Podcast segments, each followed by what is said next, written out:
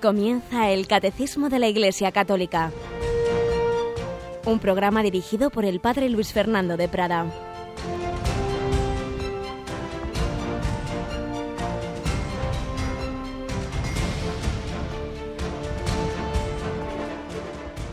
Alabados sean Jesús, María y José. Muy buenos días, querida familia de Radio María. Estamos un día más, un miércoles, que os decía había un poquito esa tradición de reservarlo a San José, así como el domingo a Cristo resucitado, el sábado a María, el viernes a la pasión, el jueves a la Eucaristía y el sacerdocio, pues el miércoles vamos a acordarnos de San José, que siempre estuvo tan calladito, tan humilde, incluso en la historia de la Iglesia. Pero fijaos que ahora en todas las plegarias eucarísticas, cuando mencionamos a la Virgen, añadimos y su esposo San José. Pues a su esposo San José encomendamos este día, un 4 de noviembre de 2015, que nunca se repetirá. Fijaos que cada día, que cada hora, que cada momento de nuestra vida es único y repetible. Si lo perdemos, lo perderemos para siempre. Será eternamente verdad que no has vivido el 4 de noviembre de 2015 para Dios y para los hermanos si hoy lo desaprovechas. Por eso pedimos la gracia de Dios para vivirlo en su presencia, para caminar hacia la santidad. Comenzábamos el 1 de noviembre, comenzábamos el mes de noviembre con esa fiesta de todos los santos. Y si ayer recordábamos a San Martín de Porres, un hermano lego humilde, hoy recordamos a alguien que tuvo una grandísima trascendencia e importancia, pero que vivió con la misma humildad, San Carlos Borromeo tenemos con nosotros a Santa Cristina, bueno, todavía no es Santa Cristina Rubio, buenos días. Pero espero que intentes ir por el camino, ¿verdad? Bueno, estamos llamados todos y yo tengo un deseo muy grande, pero anda que no me queda padre, anda que no tiene que rezar los oyentes por mí para que llegue a, ser como Santa Cristina, ¿no? O sea, claro que, sí. en eso caminamos cada día, gracias a Dios. Bueno, hoy día de San Carlos felicitamos en primer lugar al arzobispo de nuestra diócesis, desde donde la que se emite Radio María, ¿verdad? Claro que sí, le encomendamos muy especialmente para que bueno, pues sea un santo pastor.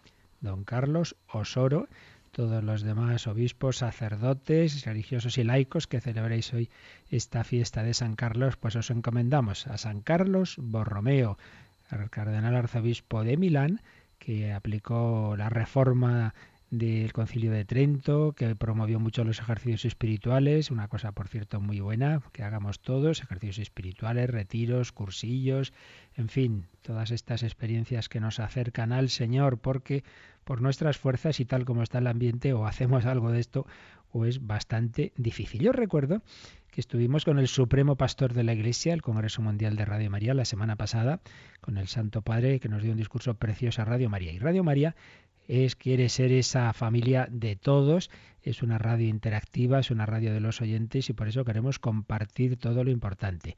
Y os lo digo porque en el programa de hoy con Mónica, en Entre Amigos, pues estaré leyendo y comentando un poquito ese discurso del Papa, que no os lo perdáis porque realmente es precioso lo que nos dijo el, Santo Padre. Y mañana, Cristina, es víspera de primer viernes de mes. ¿Qué significa eso?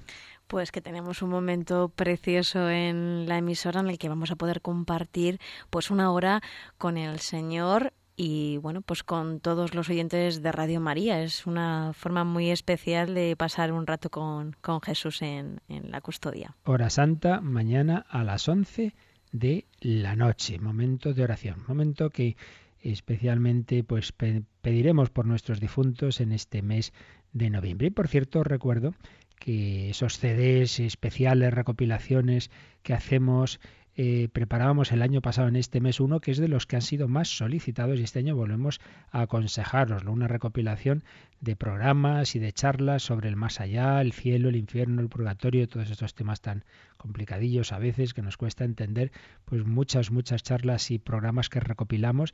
Y ya digo, fueron quizá cerca de mil peticiones en las que tuvo este este CD que volvemos a aconsejaros que ya durante el día podáis llamar al 902 500 518 y si no lo tenéis o lo queréis regalar a alguien, os lo sugerimos como un material muy bueno, muy bueno para formarnos bien y, tener claras estas realidades del más allá, que por desgracia dejamos un poquito de lado, incluso en la misma iglesia hablamos de las cosas de, de aquí y no hablamos de lo definitivo, no hablamos de esa vida eterna a la que estamos llamados. Pues vamos adelante y como siempre en esta primera sección testimonial, en la que ayer comenzábamos otro testimonio de conversión, el de esa mujer judía Edith Stein, acabó siendo Santa Teresa Benedicta de la Cruz.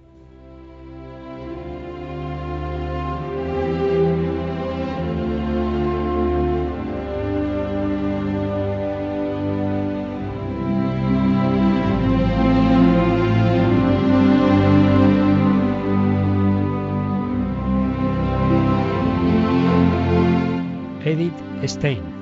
Veíamos ayer que había nacido en Breslau, entonces Alemania, 1891, familia judía, pero es una chica que pronto pierde la fe religiosa, que busca la verdad, pero la busca con la razón, la busca con la filosofía, llega a ser asistente, se llamaba, ayudante de quizá el principal filósofo alemán de la época, Edmund Husserl, el fundador de la fenomenología, busca la verdad, pero es una mujer que por otro lado tiene un gran corazón por eso cuando empieza la Primera Guerra Mundial se ofrece como voluntaria enfermera.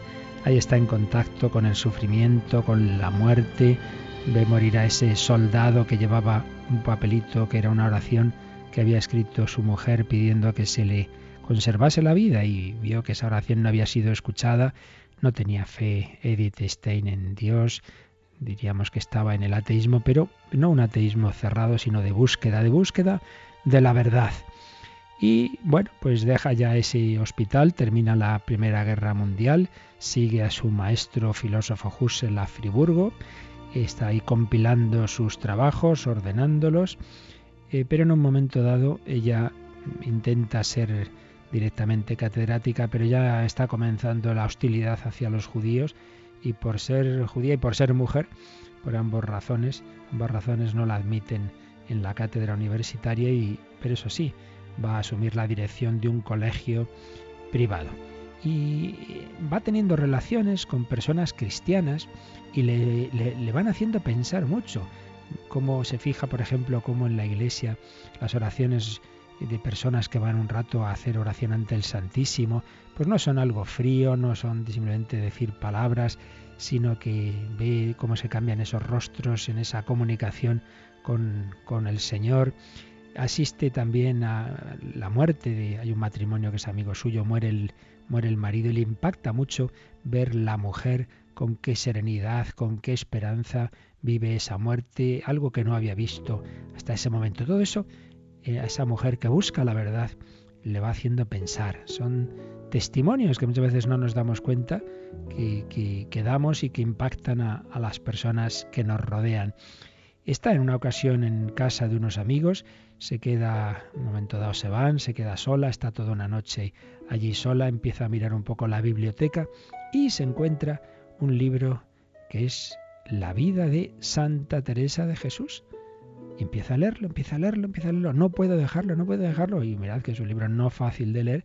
No sé cuántas horas seguidas leyó la vida de Santa Teresa y cuando la acabó, ella misma nos cuenta que dijo esta frase, esto es la verdad, esto es la verdad.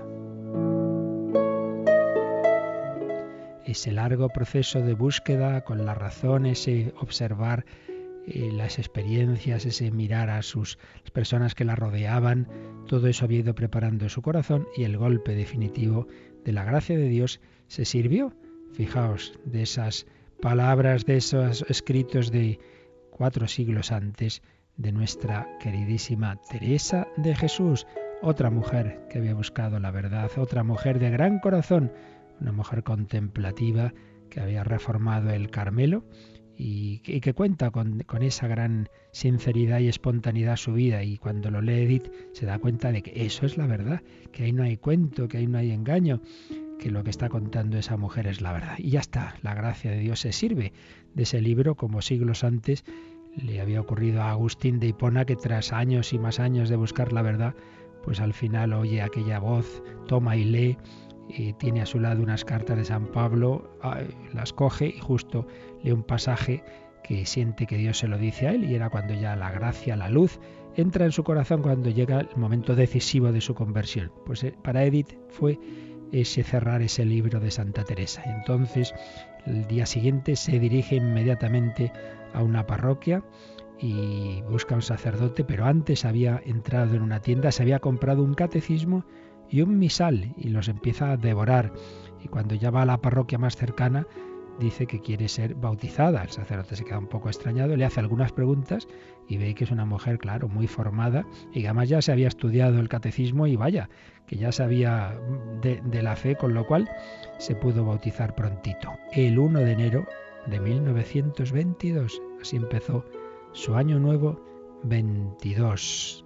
1 de enero de 1922 se bautiza esta mujer judía. Ya creía en Jesús no simplemente como un hombre que se había presentado como Mesías, sino como hijo de Dios. Pero le quedaba algo difícil, y es que Edith era el orgullo de la familia, y concretamente de su madre viuda, pues su padre había muerto cuando ya era chiquitita. Decirle a su madre que se había hecho católica fue un golpe duro. La madre se echó a llorar, decía, pero si, si Jesús era un buen hombre, pero ¿por qué se hizo Dios? Ese, salto de la fe, de, ese judaísmo que, que, que, no aceptaba que Cristo se presentara al nivel de Dios. Y ahora su hija, su hija Edith, la filósofa, la más inteligente, se hace católica. Se echó a llorar, Edith la consoló como pudo, la acompañaba a las oraciones a la sinagoga. La madre pues, le parecía que era una traición, pero no tuvo más remedio que admitir, viendo a su hija, que estaba su hija en comunicación con Dios. No he visto rezar a nadie como a Edith, pudo decir. Pero imaginaos, todavía más duro, cuando Edith le dice años después que se quiere hacer carmelita descalza. Ella que se había convertido leyendo a la reformadora de las carmelitas, a la iniciadora del Carmelo descalzo, ahora quiere hacerse discípula suya, quiere ser también ella carmelita descalza. Madre mía, es decir, que se va a separar físicamente de su madre, va a estar en un convento de clausura, un golpe duro. A veces el Señor pues nos pide eso, pide esos desarraigos. Por eso él mismo quiso hacer aquel gesto un poco, nos puede resultar un poco extraño, ¿verdad? De cuando se quedó en el templo de Jerusalén sin avisar a sus padres. Siempre se ha visto ahí como algo que hizo para dar ejemplo a todos aquellos que tienen una llamada de Dios, una vocación que le cuesta a uno, y, pero sobre todo le cuesta pensando en sus padres, en sus familiares. Jesús hizo sufrir ahí a la Virgen y San José y nos dio ejemplo de que a veces, si Dios lo pide, pues el Señor está por delante de los amores más grandes que son esos amores familiares. Edith lo había estado meditando y en 1934 ingresa a Carmelita, hace sus votos en abril de 1935 en Colonia, está en el Carmelo de Colonia y se convierte en Sor Teresa Benedicta de la Cruz. Teresa por devoción a Teresa de Jesús, cuya vida tanto le había influido. Benedicta porque tenía también gran devoción a San Benito y a toda esa espiritualidad benedictina. Entre tanto, ahora ya sí que el ambiente de Alemania se había ido haciendo hostil a los hebreos porque Hitler había llegado al poder en 1933. Entonces, en 1939, sus hermanas del Carmelo de Colonia ven que es más prudente que se vaya a un Carmelo de fuera de Alemania y se va con una hermana suya que también se había convertido, también se había hecho carmelita, Rosa. Se van al convento de Echt en Holanda, en Holanda. Pero cuando ya empieza la Segunda Guerra Mundial, en 1940 Holanda es ocupada por los nazis y en 1942 ya se había decidido la solución final, el exterminio programado de los judíos. Y unos meses después la jerarquía católica holandesa escribe una carta protestando contra el trato vejatorio a los judíos. Hay diversas protestas en homilías, desde los púlpitos, como por ejemplo del obispo de Utrecht. Entonces las SS alemanas reaccionan con represalias y entre ellas la detención de aquellos católicos de origen hebreo, de raza hebrea. Y así ocurre que en agosto de 1942 se presentan en ese convento de Etz y van a por Edith y su hermana Rosa. Al cabo de pocos días salen de Holanda, perdemos un poco la pista, pero sabemos que llegaron a Auschwitz y se supo que el 9 de agosto de 1942 había sido inmolada Edith Stein Teresa Benedicta de la Cruz, que por cierto, cuando se calumnia, porque es realmente una calumnia, al Papa Pío XII diciendo pues que cayó, que no defendió a los judíos es totalmente falso. Pocas personas hicieron tanto por los judíos como él, como reconocieron los propios judíos al acabar la Segunda Guerra Mundial, desde autoridades de, de tipo religioso hasta autoridades políticas. Pero ¿qué pasaba? Pues que sabía que ocurría lo que acabamos de contar, que cuando alguien de la iglesia alzaba su voz enseguida era peor, porque había represalias contra los propios judíos. Por eso había que actuar de una manera muy prudente y no se pudo decir en alto todo lo que se hubiera querido, pues por esto mismo, porque al final era, era motivo de represalias contra los judíos. Bueno, hemos dado los datos clave de la vida de Edith, pero mañana entraremos un poquito más en su vivencia interior en cómo vivió todo este acercamiento al Señor, cómo se fue haciendo santa, cómo el Señor la preparó para entregar su vida en ese lugar tan terrible que es Auschwitz, pero donde ella se entregó con fe, con esperanza a Jesucristo, al que se había convertido, al que se había entregado.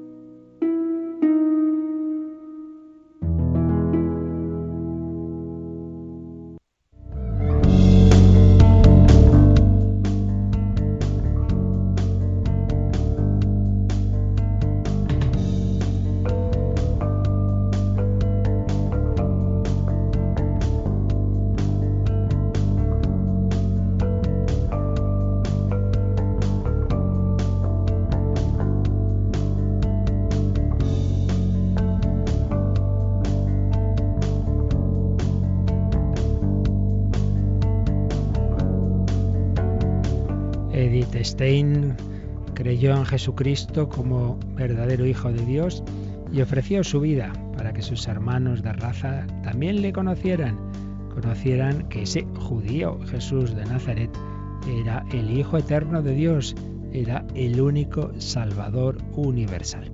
Y es lo que estamos viendo estos días desde hace ya tiempo, esa fe católica en Jesucristo, esa presentación que nos hacen los apóstoles, los evangelistas, los los autores de todas esas cartas que forman el Nuevo Testamento, de Jesucristo como Dios y como hombre verdadero, como único Salvador.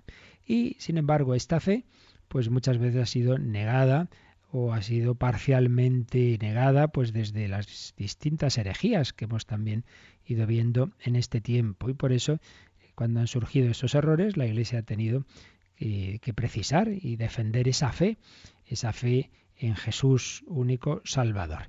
Lo hemos ido viendo como se hizo así a lo largo de los siglos, hemos ido viendo esos grandes concilios ecuménicos que compartimos todas no solo la, la, Iglesia Católica, sino también la Iglesia Ortodoxa. Muchas de nuestras iglesias también del mundo protestante son esos primeros siglos que precisan nuestra fe en la Santísima Trinidad y en Jesucristo, Dios y hombre verdadero. Y sin embargo, pues a pesar de todas esas definiciones eh, doctrinales de los papas, de los concilios, pues, pues bueno, se van, se siguen repitiendo los errores, como seguimos repitiendo nuestros errores personales y nuestros pecados, así somos.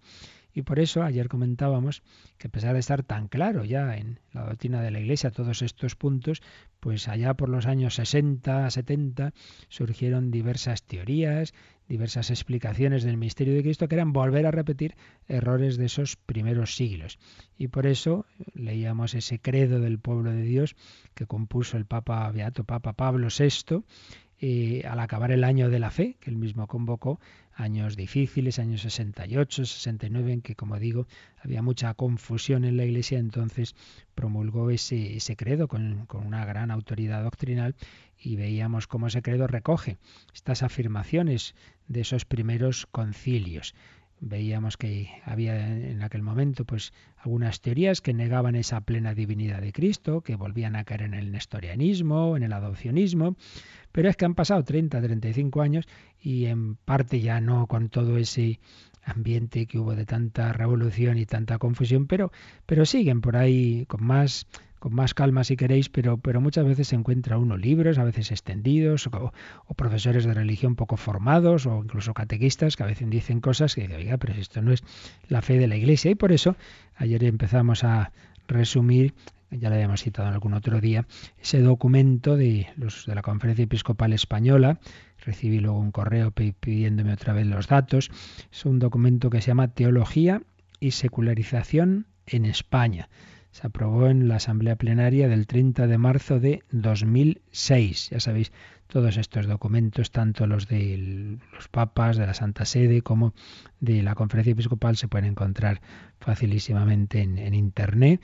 Va uno ahí a la Conferencia Episcopal Española, busca los documentos y es este del 2006, Teología y Secularización en España que va advirtiendo pues de distintas teorías que a veces se difunden, incluso como digo, en ámbitos catequéticos, parroquiales, enseñanza de religión y que se apartan de la fe de la Iglesia, por lo menos no la presentan en su integridad. Y entonces en el apartado que se refiere a Jesucristo veíamos ayer esas mm, diversas presentaciones que no afirman claramente su preexistencia, es decir, que existía como hijo de Dios antes de hacerse hombre, que no afirman claramente esa filiación divina en sentido fuerte, Dios de Dios, luz de luz, auténtico Dios, que no ven su entrega redentora, su muerte como, como algo consciente, que Él ha ofrecido la vida por nuestra salvación, sino bueno, pues como fruto de, de un choque con las autoridades del momento que hacen una ruptura entre lo que Jesús habría dicho, eso que se llama el Jesús histórico,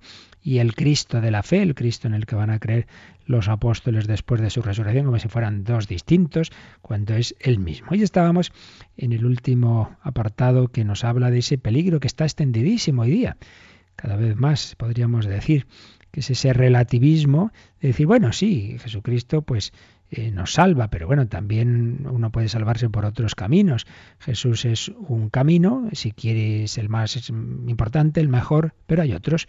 Es caer en esa dictadura del relativismo. Y veíamos como a esas teorías, pues desde luego eh, se contraponen con lo que decían los apóstoles desde el primer momento. No se nos ha dado bajo el cielo otro nombre por el que podamos salvarnos. Eh, pensemos que Jesús no dijo yo soy un camino, una verdad y una vida, sino el camino, la verdad y la vida. Claro, si Jesús fuera mero hombre, uno diría, ¿usted quién se cree que es para presentarse como el único camino. Usted que es un hombre más. Es que no es un hombre más, claro, aquí está el tema. Si es que la fe católica es que, claro que es hombre, pero es Dios hecho hombre. Claro, si es Dios, pues hombre, entonces no es lo mismo que cualquier otro personaje, no es lo mismo que cualquier otro fundador. Si es que ahí está la clave, o creemos o no creemos en la encarnación del Hijo eterno de Dios que se hace carne en Jesús y que por tanto es una persona divina. Si no lo creemos, pues vale, entonces sí, se comprende que se le vea como un personaje más, pero es que ahí está. Lo que no puede ser es que uno sea, diga ser católico y afirmar, por tanto, en la fe católica que Jesucristo es el verbo eterno hecho carne y luego lo, ponga como, un, como uno más, como un salvador más. Por eso, este documento de la Conferencia Episcopal, en su número 31, habla de esas teologías del llamado pluralismo religioso, en este sentido relativista, eh, que tiene estos presupuestos, estas teorías relativistas. Eh, por ejemplo, que la verdad divina no puede el hombre llegar a, captarla del todo. Como Dios es infinito, pues no, no podemos, no podemos captar esa, esa verdad. Y entonces, eso que tiene su parte de verdad, porque desde luego a Dios nunca lo vamos a meter en nuestra cabeza, pero claro, se sacan de eso unas consecuencias que ya sí son erróneas. Se dice que no puede ser que, que el absoluto de Dios se haya identificado con una figura histórica individual, la de Jesucristo, como el absoluto va a revelarse en la historia de forma plena y definitiva. Todo lo que se encuentra en la historia serían modelos, figuras que remiten al totalmente otro, a ese Dios absoluto. Otros dicen que Jesucristo sí es Dios y hombre, pero que debido a la limitación de la naturaleza humana de Jesús, lo humano claro, es limitado. Entonces, la revelación que Dios hace en él no es completa, no es definitiva. Puede haber otras revelaciones en otros guías religiosos de la humanidad. Y entonces se pone a Jesús eh, a la par de otros líderes religiosos. Y las diversas religiones serían caminos de salvación complementarios al cristianismo. Pues bien, frente a estas teorías que tantísimas veces ha rechazado la Iglesia y ya digo, ya desde los apóstoles, en, ahí en los Hechos de los Apóstoles, este número 32 de este documento de los obispos españoles dice que la reflexión cristológica debe salvaguardar el carácter realmente histórico y concreto de la encarnación de Cristo, sí, sí, se ha hecho carne en ese, en ese momento y en, en ese hombre Jesús, pero por otro lado, el carácter definitivo y pleno y pleno de esa existencia histórica en relación a la salvación de todos los hombres y concreta. Afirmar que Jesucristo es el verbo de Dios encarnado, hecho carne, significa, uno, que Él es Dios, la verdad última y definitiva la verdad última y definitiva. Segundo, que Él desvela quién es el hombre en cuanto nos revela la relación necesaria y apropiada con Dios. Y tercero, que Él es la verdad absoluta de la historia y de la creación. Es la verdad absoluta. Entonces, eh, esa verdad de Dios se nos manifiesta humanamente, se nos manifiesta en Cristo. No hay ninguna otra revelación de Dios a la humanidad que con esa eh, de estas características de que sea realmente la persona de este hombre sea una persona divina. Eso no se da en ningún otro personaje, ¿no? Podemos ponerlos al mismo nivel, si lo hacemos pues es que no tenemos esta fe cristiana. Por tanto, atención a estas teorías eh, del pluralismo religioso en este enfoque relativista. Otra cosa es decir que en toda verdad, que perdón, que en toda teoría y en toda religión hay elementos de verdad, hay semillas del verbo, como ya dijo San Justino, y que el Espíritu Santo pues se sirve de todo, como hemos visto en la historia de Stein, se sirve de todo. Eso es una cosa.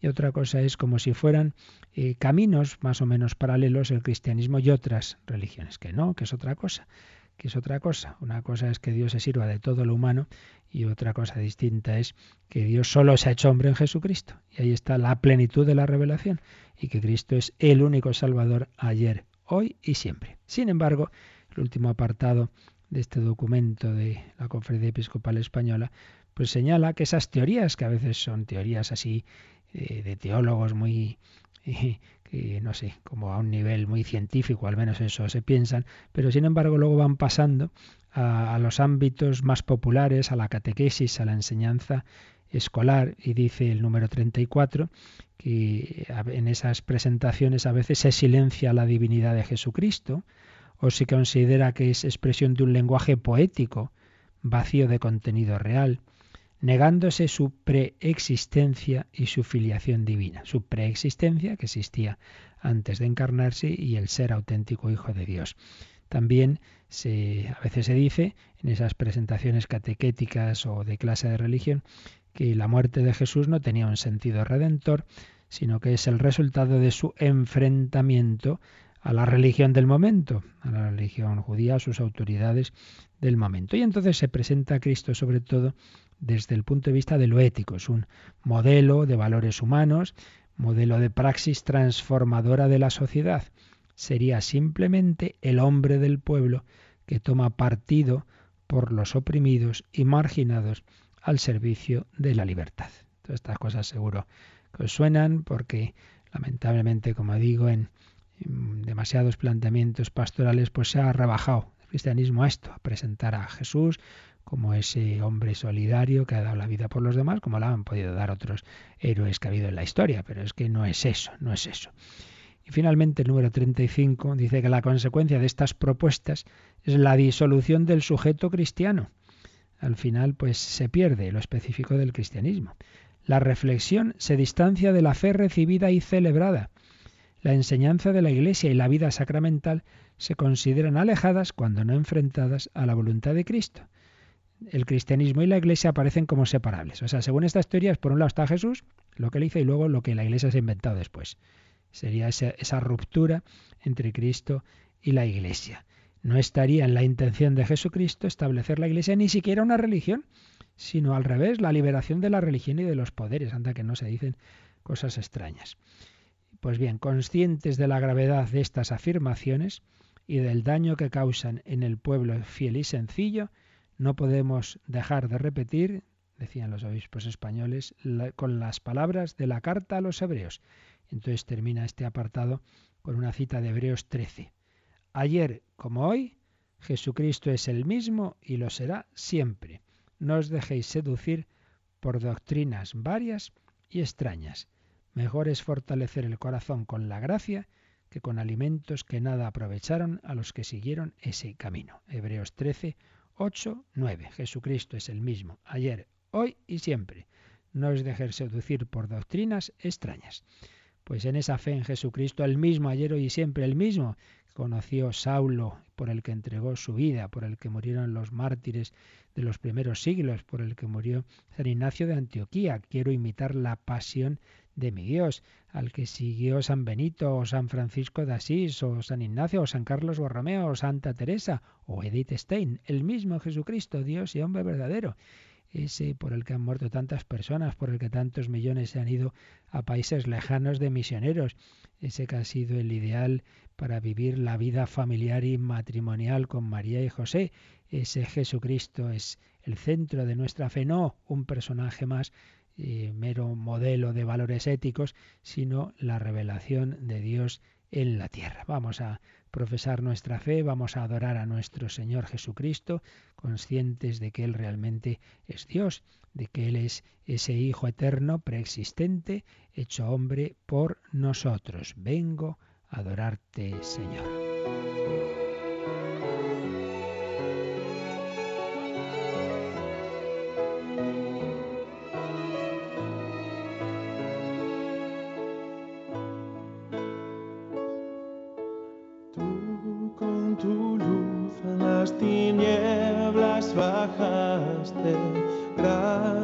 A ti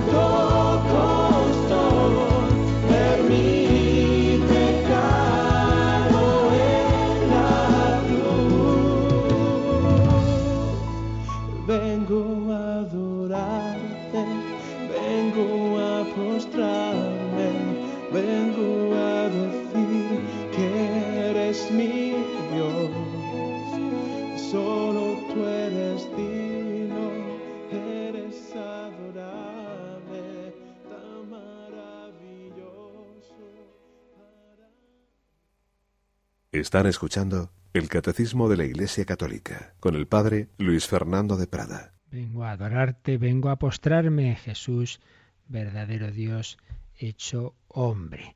Hay una obra preciosa, magnífica, de, cuando entonces era un joven teólogo de Joseph Ratzinger, la introducción al cristianismo, eso sí, no es, no es para leer con mucha facilidad, mucho más fácil es de leer su obra de madurez ya como papa, ¿verdad?, de Jesús de Nazaret. Pero en introducción al cristianismo, eh, ese joven teólogo eh, Joseph Ratzinger, pues nos hacía un comentario al, credo y resumiendo algo de lo que decía sobre Jesucristo y concretamente este punto que, veíamos que algunos dicen que el absoluto no puede hacerse presente eh, plenamente en un hombre, pues nos puede venir bien resumir algunas de las ideas que expresaba sobre esto Joseph Ratzinger en la introducción al cristianismo. Escribía, en Jesucristo Dios se hace realmente invocable.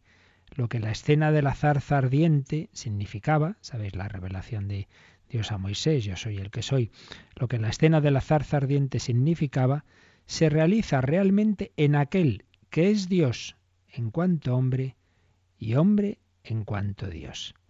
Dios es uno de los nuestros, por eso es el verdadero nombre invocable el que permanece con nosotros en la coexistencia. Es lo asombroso del cristianismo, que, se ha hecho uno de nosotros, pero es, pero es a la vez Dios. Dios convive con nosotros. El gran escándalo de lo cristiano consiste en creer que Jesús, un hombre que murió crucificado en Palestina hacia el año 30, es el Cristo, el ungido, el elegido de Dios, el Hijo de Dios, el centro de la historia humana y el punto en que ésta se divide. Creo que está eh, expresado preciosamente, ¿verdad? Que este es el escándalo de lo que nosotros creemos, el escándalo de lo cristiano, creer que ese Jesús, que ese hombre que murió crucificado, es el sentido de todo, porque es el creador a la vez, porque es el logos, la idea eterna de Dios, el, el, que, da, el que da sentido a todo. Pues es ese hombre crucificado. Por eso sigue diciendo la fe en el logos, porque Benedicto XVI, o mejor dicho en aquel momento Joseph Ratzinger, pues había estado reflexionando de cómo la razón humana ve que hay un mundo ordenado y este, este mundo lo ha hecho alguien con inteligencia, procede de Dios, un Dios que tiene logos, que tiene inteligencia. Esto no, no ha salido así a lo loco, al azar. No, no, hay una idea, hay una inteligencia primordial. Pues bien, la fe en esa inteligencia del ser decía, responde a una tendencia de la razón humana. La razón humana concluye que si hay orden, hay alguien inteligente que ha ordenado el mundo. Pero en este segundo artículo del credo, el primer artículo es creer en, la creación del mundo por Dios, creo en Dios Padre Todopoderoso, creador del cielo y de la tierra. Pero en el segundo artículo, el que nos habla de Jesucristo, se vincula al logos, a esa inteligencia creadora, con la carne. El verbo, logos, se ha hecho carne se vincula la inteligencia infinita de Dios con un individuo de la historia. La inteligencia que sostiene a todo ser se ha hecho carne, ha entrado en la historia y en ella se ha hecho individuo, parte integrante de la historia.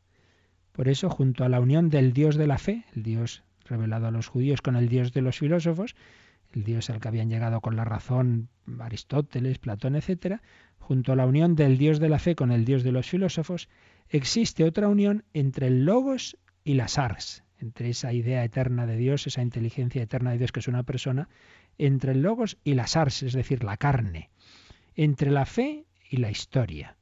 Jesús, hombre histórico, es el Hijo de Dios, y el Hijo de Dios es el hombre Jesús. Dios se hace acontecimiento para los hombres mediante el hombre en quien aparece lo definitivo del ser humano y que es al mismo tiempo Dios mismo. En fin, son expresiones condensadas de un gran teólogo que a veces cuesta un poquito entender, hay que meditarlas despacio, ya digo que no es un libro para todos, pero en fin, al quien se atreva, pues y personas así, pues que tengan sobre todo que que estar en un ámbito universitario, explicar estas cosas, pues siempre es una obra ya clásica, Introducción al Cristianismo de Joseph Ratzinger.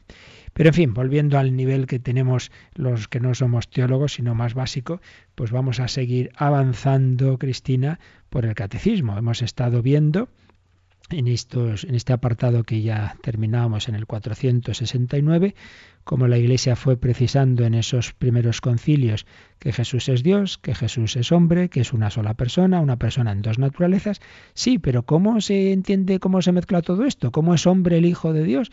Si a la vez es Dios y es hombre, entonces, ¿cómo conoce? ¿Sabe todo? Eh, si es Dios, no, pero no sabe todo porque es hombre. Y que quiere humanamente, quiere divinamente, en fin. Luego hubo que, que seguir profundizando en, en, concreto cómo es esa psicología de este hombre tan especial que es a la vez Dios y que a la vez es a la vez hombre. Y esto es lo que nos va a decir el siguiente apartado del catecismo. ¿Cómo es hombre el Hijo de Dios? ¿Cómo es hombre el Hijo de Dios? Ya solo nos va a dar tiempo casi a leer y comentar un poquito el, número que empieza con esto, pero bueno, tenemos ya, seguiremos. Así que vamos a coger, vamos a leer, Cris, el primer número de este apartado. ¿Cómo es hombre el Hijo de Dios? Nos responde en primer lugar el número 470 puesto que en la unión misteriosa de la Encarnación la naturaleza humana ha sido asumida, no absorbida, la Iglesia ha llegado a confesar con el correr de los siglos la plena realidad del alma humana, con sus operaciones de inteligencia y de voluntad, y del cuerpo humano de Cristo.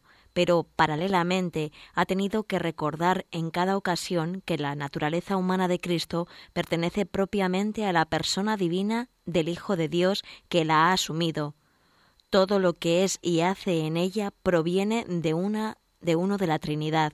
El Hijo de Dios comunica, pues, a su humanidad su propio modo personal de existir en la Trinidad. Así, en su alma como en su cuerpo, Cristo expresa humanamente los comportamientos divinos de la Trinidad. Y a continuación viene una cita del Concilio Vaticano II de Gaudium Spes et Spes 22. El Hijo de Dios trabajó con manos de hombre, pensó con inteligencia de hombre, obró con voluntad de hombre, amó con corazón de hombre. Nacido de la Virgen María, se hizo verdaderamente uno de nosotros, en todo semejante a nosotros, excepto en el pecado. Realmente es un número precioso que vale la pena releer y meditar, porque aquí está sintetizada pues todo lo que hemos visto hasta ahora y un poco como intentándonos mostrar ese misterio de esa psicología humana del Hijo de Dios hecho hombre. Es, una maravilla. Este 470, vamos a ir fijándonos un poquito, releyéndolo un poco en las frases y ya las iremos eh, profundizando en próximos días. Empieza diciendo que en la unión misteriosa, que es la encarnación, la naturaleza humana ha sido asumida, no absorbida. Lo hace con una cita también de Gaudium et. La naturaleza humana ha sido asumida, no absorbida. Si os acordáis, dijimos que hubo un error, una herejía se llama monofisismo, que viene a decir que una vez que el Hijo de Dios se hace hombre, la naturaleza humana queda como disuelta en la divina. Sería como una, una gota, una gota que echamos ahí en una hoguera, porque claro, ya se disuelve. Entonces, sí, eh, se ha hecho hombre, pero ya la humanidad queda totalmente absorbida en la divinidad. Por eso dice monofisismo, que dice una sola naturaleza, al final solo queda la divina. Pues no, no es verdad. La naturaleza humana es asumida, pero no se disuelve. Es auténtico hombre. Y como es auténtico hombre, tiene una psicología humana. Y por eso dice, la Iglesia ha confesado la plena realidad del alma humana, el alma humana que tiene Jesucristo, con sus operaciones de inteligencia y de voluntad y un cuerpo humano. Si os acordáis también, mencionamos que hubo otro error, sí que aquí ha habido errores por todos los lados. Otra herejía, el apolinarismo. ¿En qué consistía este error? En decir que como Cristo ya es Dios, tiene el logos, tiene la persona divina, ¿para qué necesita un alma humana? Con tener el cuerpo humano, entonces la encarnación sería que esa persona divina asume un cuerpo. Entonces mueve el cuerpo, pero lo mueve su naturaleza divina. No necesita un alma humana. Pues no, Señor, no es verdad. Cristo tiene alma. ¿Qué es esto del alma? Pues todo ser humano tenemos esa composición sustancial entre un elemento corporal, material, que procede de la genética de nuestros padres, y un elemento espiritual que Dios crea en cada concepción humana. Cada uno de nosotros recibimos de Dios, no de nuestros padres, un principio espiritual que los ángeles son puros espíritus, nosotros recibimos un principio espiritual que es el que mueve nuestro cuerpo. Pues bien, en la encarnación, cuando el Hijo de Dios se hace carne en el seno de María, pues quiere decir que recibe de María el cuerpo humano, pero Dios crea, eh, crea un alma humana. Entonces, ese alma humana es creada para Jesucristo. Alguna vez tenía alguna pregunta por un lado, si el alma es algo divino, no, eso es lo que pensaba algún filósofo griego, no, no, el alma es una criatura de Dios, una criatura elevada, pues una criatura espiritual, pero es criatura. Y por otro lado, como pensando si, si esa alma de Cristo es eterna, no, no, no, se crea cuando se encarna. Es decir, eh, Jesús es eterno, su persona divina, su naturaleza divina, pero la naturaleza humana, cuerpo y alma, empiezan a existir hace 20 siglos, no antes no antes. Entonces, ¿Jesús tiene alma humana? Sí. ¿Tiene inteligencia humana? Sí. La humana, por su naturaleza humana, y la divina, por su naturaleza divina. ¿Tiene voluntad? Una divina y una humana. La humana por su naturaleza humana. ¿Tiene sentimientos humanos? Sí. Esto, pues ya digo, lo iremos viendo, pero ya lo decimos desde el principio. Y un cuerpo humano, un cuerpo humano del Hijo de Dios, y por eso es un cuerpo adorable, adorable. Y por eso se puede representar en imágenes frente a los que se quedan en el Antiguo Testamento, se quedan con la prohibición de hacer imágenes. Claro, entonces Dios no se había hecho hombre y Dios tenía ese cuidado de que el pueblo de Israel no cayera en la idolatría. Nosotros no caemos en la idolatría porque Dios se ha hecho carne y entonces representamos al Dios hecho carne y por otro lado no nos quedamos en la imagen. Es como el que lleva la foto de su madre, pues no, no ves a la foto, ves a, a la persona de su madre, etcétera, de su novia, quien sea. Por tanto, Dios y hombre verdadera, auténtica humanidad, auténtica alma humana, auténtica inteligencia, voluntad, sentimientos, cuerpo, pero a la vez esa naturaleza humana a quien pertenece a una persona divina, a la persona divina del Hijo de Dios. Por eso dice que todo lo que es y todo lo que hace, todo lo que hace Jesús, ¿de quién proviene? De uno de la Trinidad. Esto es lo tremendo que el que nace en un pesebre y el que muere en la cruz es uno de la Trinidad, es una persona divina. Por eso podemos decir Dios ha muerto en la cruz, la segunda persona de la Trinidad ha muerto en su naturaleza humana, pero ha muerto realmente Él. Por eso sigue diciendo este número, el Hijo de Dios comunica a su humanidad su propio modo personal de existir en la Trinidad. Si el Hijo, la segunda persona de la Trinidad, eternamente es Hijo, pues una vez que se hace hombre, pues sigue siendo el Hijo que mira hacia arriba, que mira hacia su Padre, y por eso le dice, Abba, Padre. Está hablando ahora como hombre lo que eternamente ha dicho como Hijo de Dios. Ahora humanamente, ahora con palabras humanas, ahora con esa palabra aramea que le diría a San José, Abba, papá, papaito. Pues a Jesús se la dice a su Padre eterno. A su Padre eterno le habla humanamente lo que le había hablado divinamente desde toda la eternidad. Es uno de la Trinidad. Y fijaos qué frase tan bonita. Así en su alma como en su cuerpo, Cristo expresa humanamente los comportamientos divinos de la Trinidad. La primera traducción que se hizo del catecismo decía, expresa humanamente las costumbres divinas de la Trinidad. En definitiva, que mirando a ese hombre Jesús vemos cómo es Dios. Pues claro, ¿cómo, ¿cómo es Dios por dentro? Pues por nosotros no tenemos ni idea. Pero si miramos a Cristo, quien me ha visto a mí, ha visto al Padre. Ah, mirando a ese hombre, si veo que Jesús, por ejemplo, perdona a los pecadores, cura a los enfermos, se conmueve con la vida de Naín, entonces puedo pensar, luego Dios es amor, Dios es misericordia, Dios perdona, Dios sufre, entre comillas, pero realmente le duele nuestro, nuestro dolor. ¿Y cómo es eso? Pues porque Dios hecho hombre, humanamente, me expresa cómo es ese Dios al que yo por mis fuerzas no puedo llegar, pero viendo a Jesús, entonces ya sí me acerco al misterio de Dios. Por eso yo soy el camino para conocer al Padre, mirar a Jesús. Por eso Santa Teresa de Jesús, cuando le decían que la oración más elevada era prescindir de Cristo, y dice, de eso nada, yo llego a la Santísima Trinidad a través de la humanidad de Jesucristo. Es donde he descubierto a Dios. No podemos prescindir de Jesús. No es un camino más, es el camino. Bueno, profundizaremos en este número tan bonito, veremos los números marginales que tiene, intentaremos adentrarnos un poco dentro del misterio, claro, en esa, en esa psicología humana de Jesucristo, auténtico hombre, pero a la vez auténtico Dios, auténtico Dios.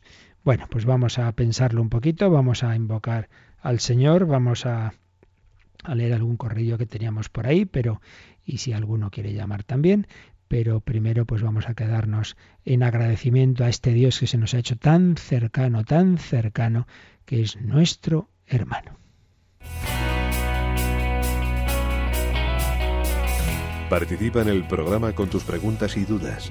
Llama al 91 153 8550. También puedes hacerlo escribiendo al mail catecismo arroba radiomaria.es. Catecismo arroba radiomaria.es.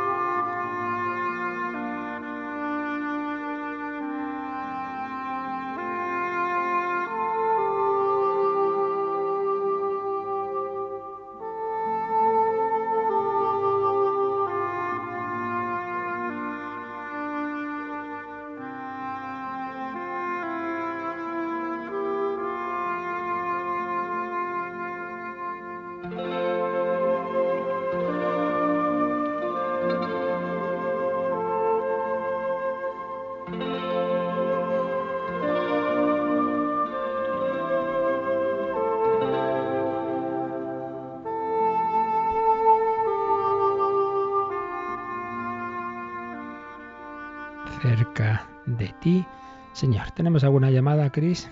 Sí, tenemos una llamada de María desde San Sebastián.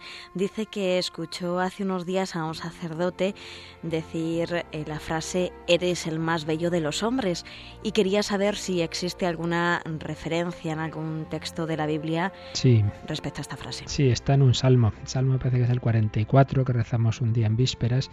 Es un salmo mesiánico en el que se habla, pues sí, de del esposo, está hablando de, de la princesa que se desposa con el rey ideal, el anticipo, ¿no? Uno de los símbolos del Mesías es, eh, de los tipos de Mesías es rey, ¿no? Hijo de David.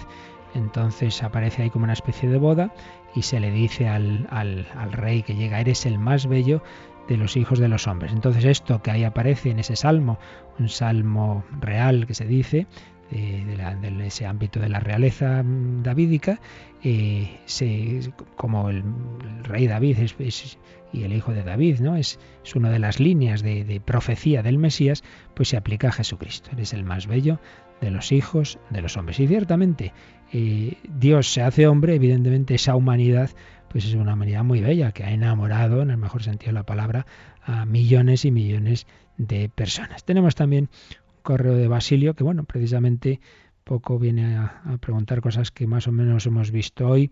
Por un lado recuerda eh, que en el Antiguo Testamento aparecen tres personajes que se aparecen a Abraham.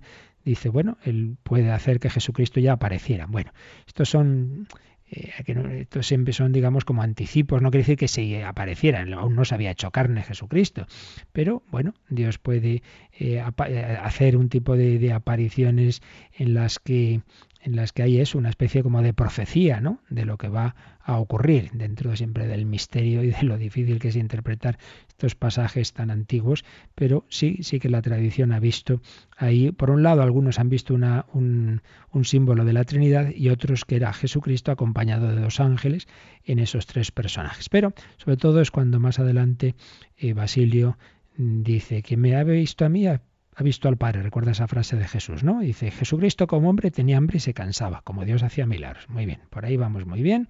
Pero luego dice, cuando muere en la cruz o en la agonía, Dios no puede sufrir ni morir. Luego sufre y muere Jesucristo hombre. No, cuidado. Vuelvo a repetir que quien sufre, muere o hace milagros es siempre el mismo, es la persona segunda de la Trinidad. Por tanto, Dios sufre y muere en su naturaleza humana. Pero es Dios, es la segunda persona de la Trinidad, no es el hombre Jesús como alguien distinto de Dios, que no, que es el único yo, el único sujeto, la única persona. Os vuelvo a repetir aquel ejemplo que he puesto ya muchas veces, ¿no? Yo meto mi brazo derecho en un barreño de agua caliente y mi brazo izquierdo en un barreño de agua fría. Pues yo tengo frío y calor. ¿O puede ser a la vez? Pues sí, frío en el brazo izquierdo y calor en el derecho, pero soy yo. Bueno, pues el yo de Cristo, el Hijo de Dios, por un lado hace milagros lado muere en la cruz, pero es Dios quien muere en la cruz, la segunda persona de la Santísima Trinidad, la Santísima Trinidad. Dice Basilio, yo creo que Jesucristo es hombre perfecto y Dios perfecto. Sí, sí, dos naturalezas, una humana y otra divina, unidas en la misma persona. Pero como Dios no puede sufrir, ahí es donde yo creo que se hace un poquito de lío. No puede sufrir en su naturaleza divina, sufrir en este sentido que usamos término sufrimiento, sí en el sentido de compadecerse de nosotros y que le afecta a nuestra vida, pero eso es otro tema.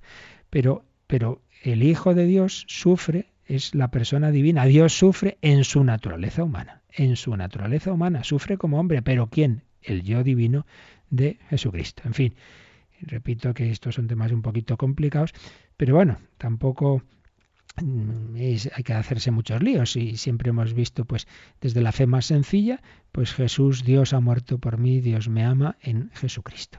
Pues vamos a pedir al Señor que lo importante es esto que vivamos desde la fe lo entendamos mejor o peor teológicamente pues Santa Teresa no había estudiado teología y anda que no tenía claro todo esto que Cristo es Dios que Cristo es hombre que, que, que ha muerto por ella etcétera etcétera etcétera pues a ella, a Edith Stein, que hoy hemos recordado su conversión, mañana seguiremos recordándola, pues le pedimos que nos den su amor a Jesucristo, que es realmente lo que importa. Jesucristo, el mismo, el único Salvador, ayer, hoy y siempre, con su bendición. La bendición de Dios Todopoderoso, Padre, Hijo y Espíritu Santo, descienda sobre vosotros. Alabado sea Jesucristo.